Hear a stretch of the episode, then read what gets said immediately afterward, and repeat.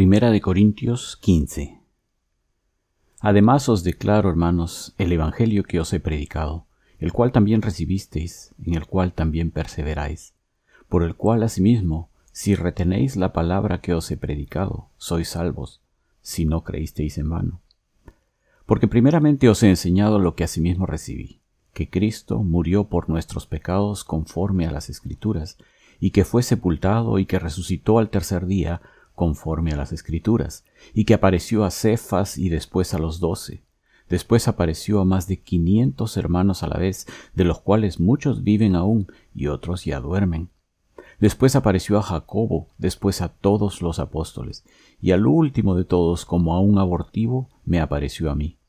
Porque yo soy el más pequeño de los apóstoles, que no soy digno de ser llamado apóstol, porque perseguía la iglesia de Dios pero por la gracia de Dios soy lo que soy, y su gracia no ha sido en vano para conmigo, antes he trabajado más que todos ellos, pero no yo, sino la gracia de Dios conmigo.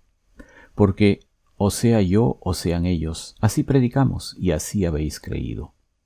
Pero si se predica de Cristo que resucitó de los muertos, ¿cómo dicen algunos de vosotros que no hay resurrección de muertos? Porque si no hay resurrección de muertos, tampoco Cristo resucitó. Y si Cristo no resucitó, vana es entonces nuestra predicación, vana es también vuestra fe. Y somos hallados falsos testigos de Dios, porque hemos testificado de Dios que Él resucitó a Cristo, al cual no resucitó, si en verdad los muertos no resucitan. Porque si los muertos no resucitan, tampoco Cristo resucitó.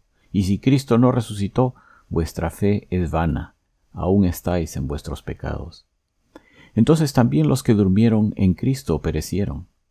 Si en esta vida solamente esperamos en Cristo, somos los más dignos de conmiseración de todos los hombres. Mas ahora Cristo ha resucitado de los muertos, primicias de los que durmieron es hecho. Porque por cuanto la muerte entró por un hombre, también por un hombre la resurrección de los muertos. Porque así como en Adán todos mueren, también en Cristo todos serán vivificados. Pero cada uno en su debido orden Cristo las primicias, luego los que son de Cristo en su venida. Luego el fin, cuando entregue el reino al Dios y Padre, cuando haya suprimido todo dominio, toda autoridad y potencia. Porque preciso es que Él reine hasta que haya puesto a todos sus enemigos debajo de sus pies. Y el postrer enemigo que será destruido es la muerte, porque todas las cosas las sujetó debajo de sus pies y cuando dice que todas las cosas han sido sujetadas a Él, claramente se exceptúa aquel que sujetó a Él todas las cosas. Pero luego que todas las cosas le estén sujetas, entonces también el Hijo mismo se sujetará al que le sujetó a Él todas las cosas, para que Dios sea todo en todos. De otro modo, ¿qué harán los que se bautizan por los muertos si en ninguna manera los muertos resucitan? ¿Por qué pues se bautizan por los muertos? ¿Y por qué nosotros peligramos a toda hora? Os aseguro, hermanos, por la gloria que de vosotros tengo en nuestro Señor Jesucristo, que cada día muero. Si como hombre batallé en Éfeso contra fieras, ¿qué me aprovecha? Si los muertos no resucitan, comamos y bebamos porque mañana moriremos. No erréis, las malas conversaciones corrompen las buenas costumbres. Velad debidamente y no pequéis, porque algunos no conocen a Dios. Para vergüenza vuestra lo digo. Pero dirá alguno, ¿cómo resucitarán los muertos? ¿Con qué cuerpo vendrán? Necio, lo que tú siembras no se vivifica si no muere antes. Y lo que siembras no es el cuerpo que ha de salir, sino el grano desnudo, ya sea de trigo o de grano. Pero Dios le da el cuerpo como Él quiso, y a cada semilla su propio cuerpo. No toda carne es la misma carne, sino que una carne es la de los hombres, otra carne la de las bestias, otra la de los peces y otra la de las aves. Y hay cuerpos celestiales y cuerpos terrenales, pero una es la gloria de los celestiales y otra la de los terrenales. Una es la gloria del sol, otra la gloria de la luna y otra la gloria de las estrellas, pues una estrella es diferente de otra en gloria. Así también es la resurrección de los muertos. Se siembra en corrupción, resucitará en incorrupción. Se siembra en deshonra, resucitará en gloria. Se siembra en debilidad, resucitará en poder. Se siembra cuerpo animal, resucitará cuerpo espiritual. Hay cuerpo animal y hay cuerpo espiritual. Así también está escrito, fue hecho el primer hombre Adán, alma viviente, el postrer Adán, espíritu vivificante. Mas lo espiritual no es primero sino lo animal, luego lo espiritual. El primer hombre es de la tierra terrenal, el segundo hombre, que es el Señor, es del cielo. ¿Cuál el terrenal? Tales también los terrenales, y cuál el celestial? Tales también los celestiales. Y así como hemos traído la imagen del terrenal, traeremos también la imagen del celestial. Por esto digo, hermanos, que la carne y la sangre no pueden heredar el reino de Dios, ni la corrupción hereda la incorrupción. He aquí os digo un misterio. No todos dormiremos, pero todos seremos transformados en un momento, en un abrir y cerrar de ojos, a la final trompeta, porque se tocará la trompeta, y los muertos serán resucitados incorruptibles, y nosotros seremos transformados.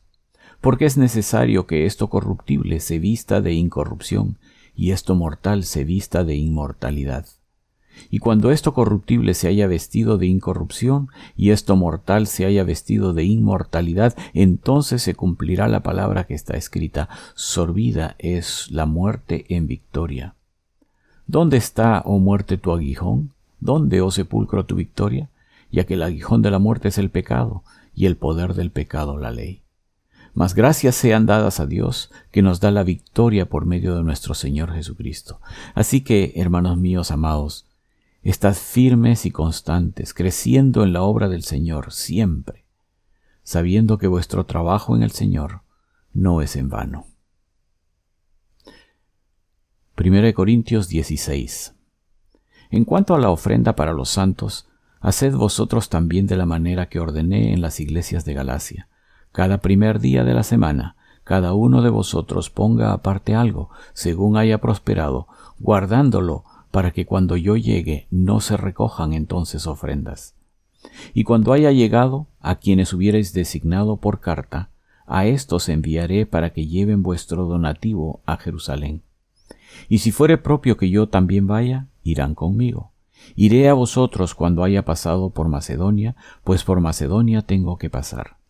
Y podrá ser que me quede con vosotros o aún pase el invierno, para que vosotros me encaminéis a donde haya de ir porque no quiero veros ahora de paso, pues espero estar con vosotros algún tiempo si el Señor lo permite.